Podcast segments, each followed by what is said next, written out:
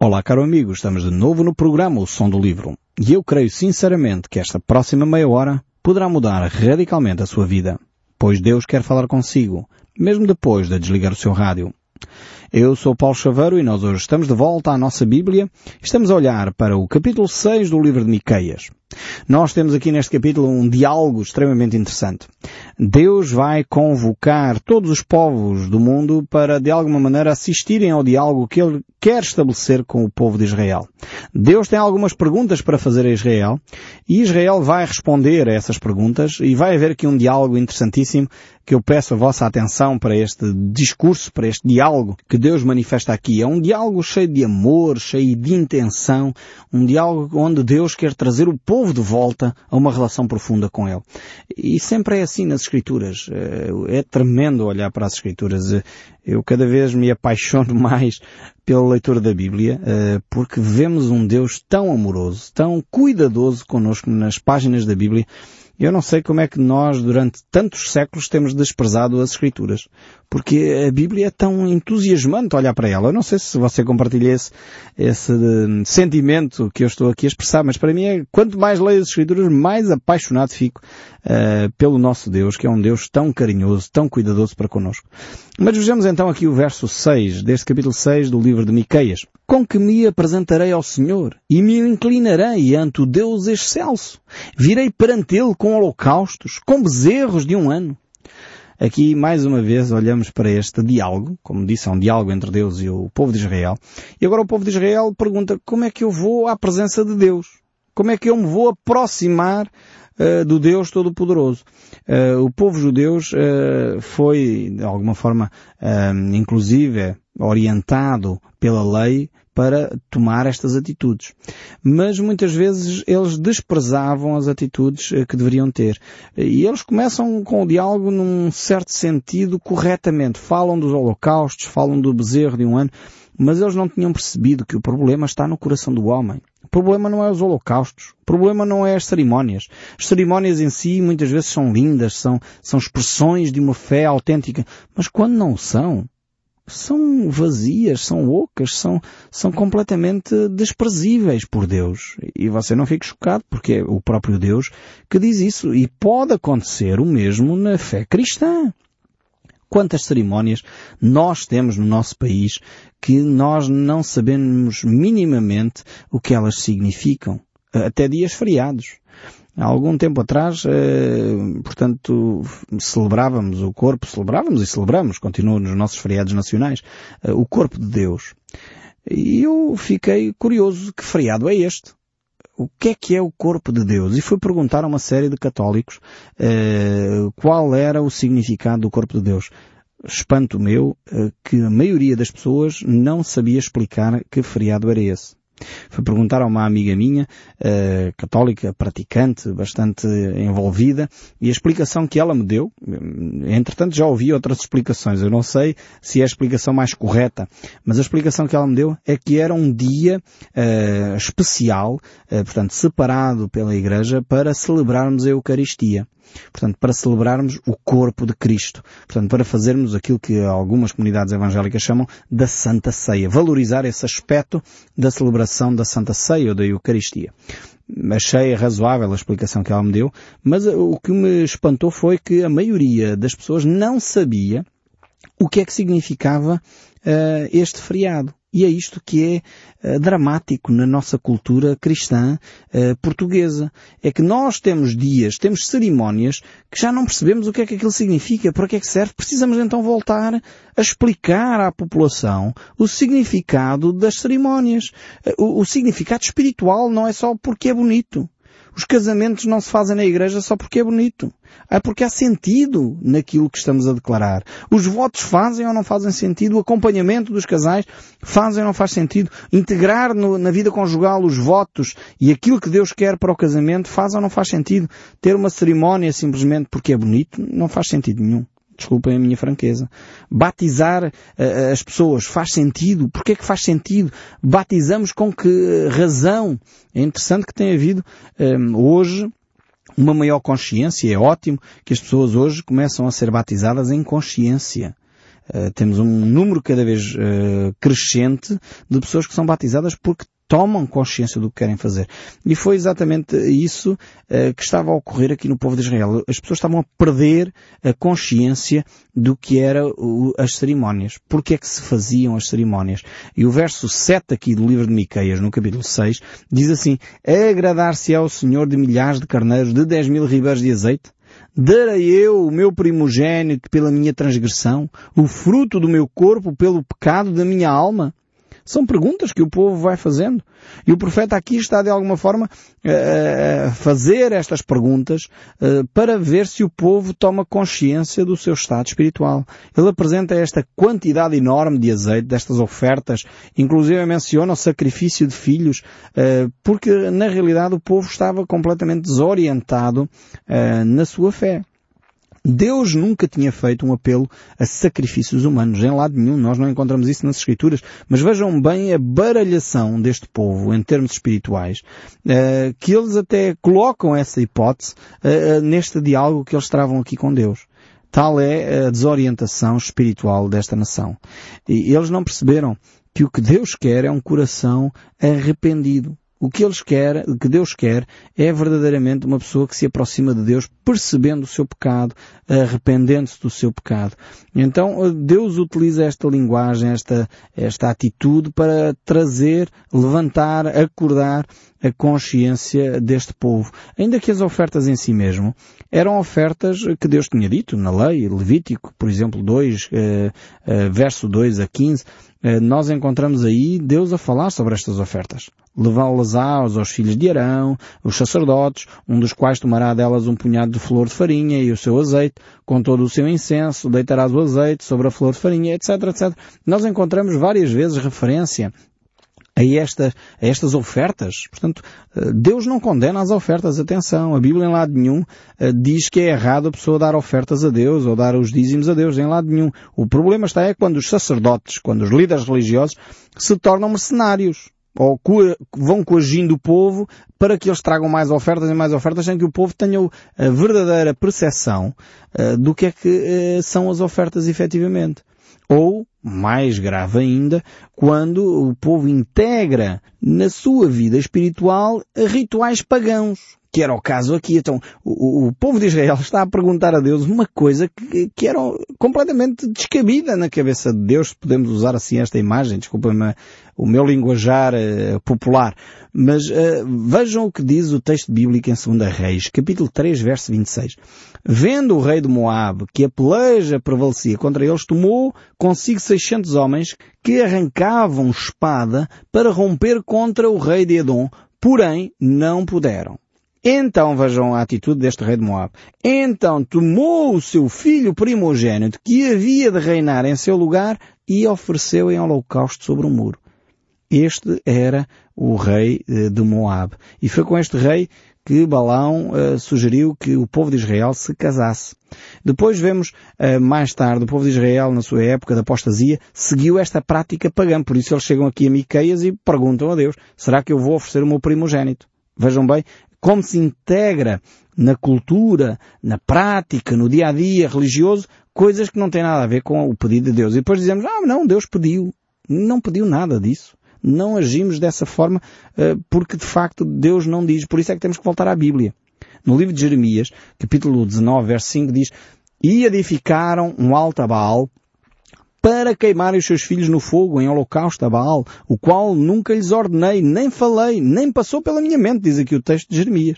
E ainda em Jeremias 32, 35 diz, edificaram de novo altos a Baal, que estão no vale dos filhos de Enon, para queimarem no fogo os seus filhos e as suas filhas a Maloc, o que nunca lhes ordenei, nem passou pela minha mente, fizeram tal abominação para fazerem pecar a Judá. Vejam como Deus fica aterrorizado, entre aspas, aqui eu estou a usar uma linguagem humana para descrever as emoções de Deus, eh, eh, por causa do pecado do povo, por causa desta atitude de integrarem práticas satânicas, práticas de sacrifícios humanos, que inclusive é sacrificar os próprios filhos. Por isso é que Deus chega a este limite, diz, oh, temos que acabar com isto no meio da nação de Israel. Não podemos continuar a permitir que os filhos inocentes do povo uh, sejam sacrificados por atitudes uh, terríveis uh, de adultos conscientes que optaram por se afastar de Deus.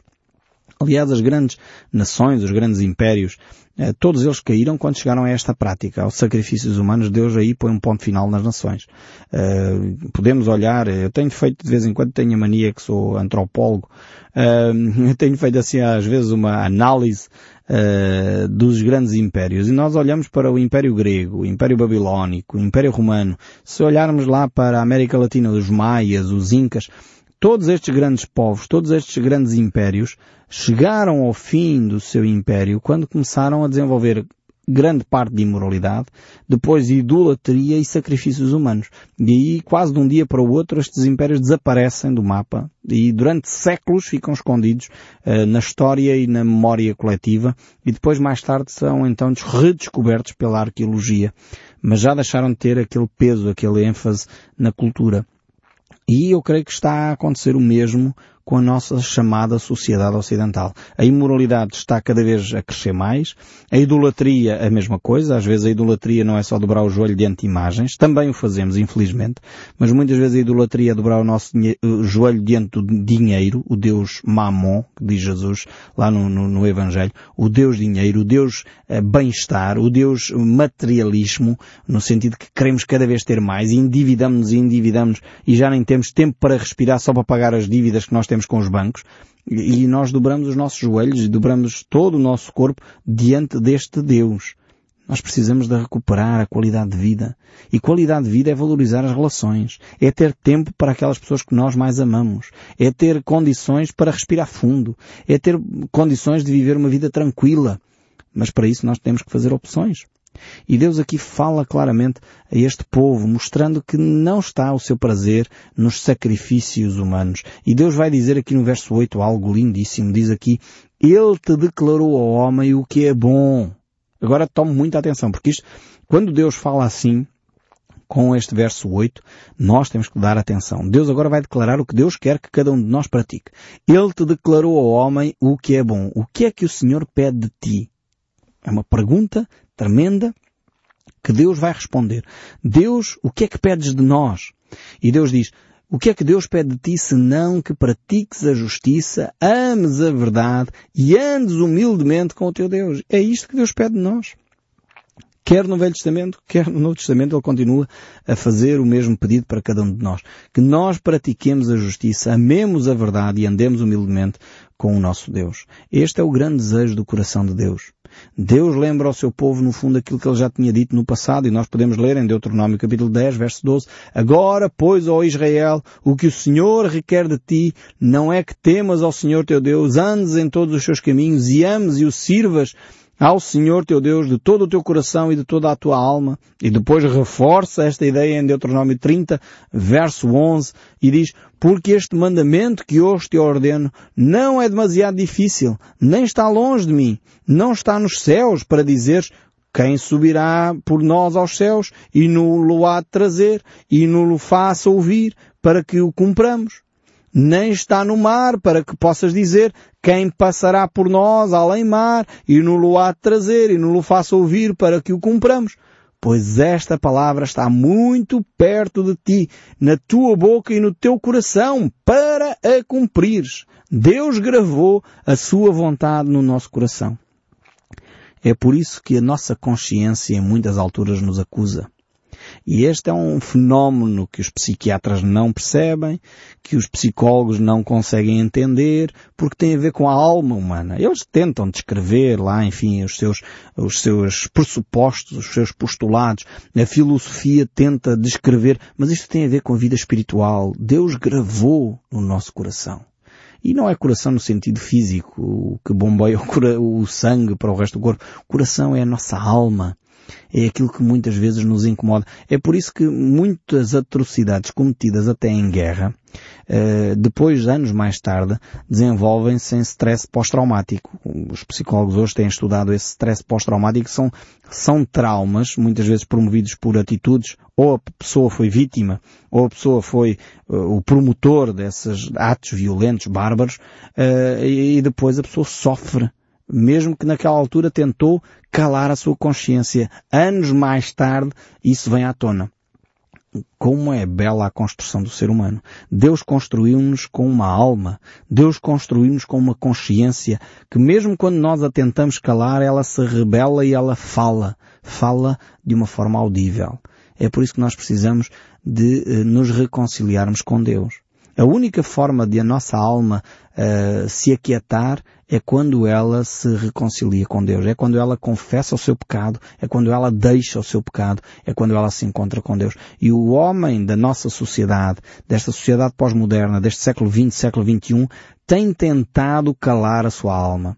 Mas ela mais cedo ou mais tarde vai requerer o seu espaço para conversar connosco. É por isso que tantos de nós, se calhar, na sociedade ocidental, temos entrado em depressão.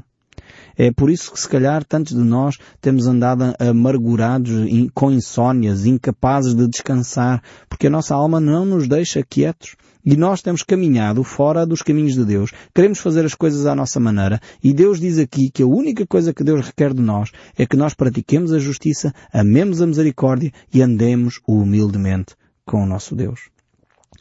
Se nós conseguíssemos já andar humildemente com Deus, acho que as outras coisas iriam ser acrescentadas, mas eu não posso retirar aquilo que a Bíblia está a dizer aqui.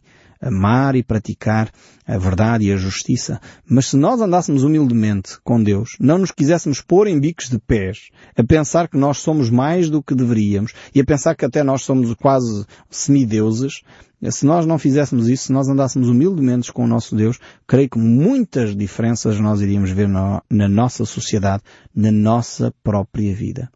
Eh, é realmente Deus que age em nós.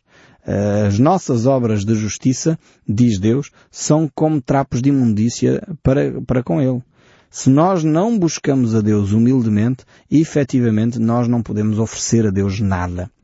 Porque as, as, nossas obras são como trapos de imundícia. Precisamos que elas sejam primeiro resgatadas, restauradas por Deus, para que efetivamente ela possa ser apresentada diante de Deus como algo valioso. Aliás, como Israel não percebeu isto, Isaías escreveu frases bastante fortes. Eu gostaria de lê-las para vocês, eh, mas eu sei que são frases fortes. Vejam bem o que é que Deus diz acerca da atitude que o povo tinha quando trazia sacrifícios. Diz assim, de que servem para mim a multidão dos vossos sacrifícios, diz o Senhor. E aqui nós poderíamos transportar para o nosso tempo e dizer para que é que serve a multidão das cerimónias que nós fazemos nas nossas igrejas. Para que é que serve isso? E Deus diz, estou farto dos holocaustos de camelos, da gordura dos animais cevados, e não me agrado do sangue dos novilhos, nem dos cordeiros, nem dos bodes, não continuarei a fazer ofertas vãs. O incenso é para mim abominação. E também as luas novas e os sábados e as convocações da congregação. Não posso suportar iniquidade associada ao ajuntamento solene. E se calhar as nossas igrejas muitas vezes associam, não tratam do pecado. Precisamos tratar. E Deus diz, não posso suportar a associação do pecado ao ajuntamento solene, às cerimónias religiosas cheias de promessas, muitas delas que são feitas para que o pecado possa abundar. E todos nós conhecemos, infelizmente, a associação que muitas vezes a máfia tem até com a religião.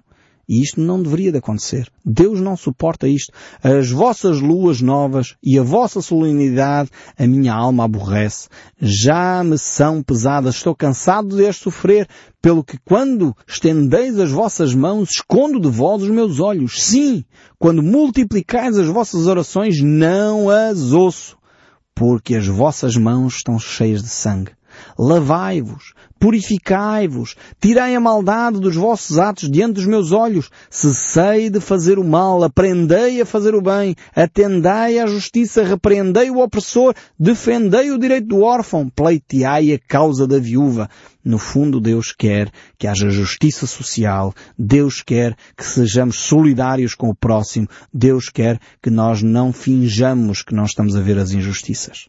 Deus quer que nós sejamos pessoas que intervêm na sociedade, pessoas que têm e conhecem os seus direitos, conhecem o seu dever cívico e são pessoas que se importam com o próximo, com o mais carenciado, com o mais necessitado. Não podemos fechar os nossos olhos às injustiças sociais, às situações que são uh, de corrupção. Não podemos, porque Deus fechará os seus ouvidos, deixará de atender às nossas orações. Temos de ser pessoas que percebem que a vida espiritual está intimamente ligada com as nossas relações sociais, com as nossas relações com os nossos vizinhos, com as nossas relações interpessoais. E aqui Miqueias, voltando ao capítulo 6, verso 9, diz, a voz do Senhor clama à cidade e é verdadeira sabedoria temer-lhe o nome. Ouvi, ó tribos, aquilo que a cita. Temos aqui uh, Miqueias a falar e o verso 10 ainda, ainda na casa do ímpio, os tesouros de impiedade e o detestável é faminguado. Aqui temos umas expressões usadas pela nação de Israel, mas no fundo aqui fala de corrupção. Estes dois versos que nós acabamos de ler está a falar dos tesouros uh, que são amealhados com base na impiedade, com base na injustiça, com base na corrupção, que Deus condena claramente. E aqui a é faminguada tem a ver com os negócios uh, feitos com prejuízo para o cliente. Aqui atenção, senhores empresários, que atenção, senhores comerciantes. E aqui não é só aqueles que têm que pesar um, os alimentos ou coisa do género. Não. Aqui tem a ver com a honestidade uh, nos negócios empresariais. Ou seja, eu tenho que dar ao cliente aquilo que é devido, aquilo que ele efetivamente pagou.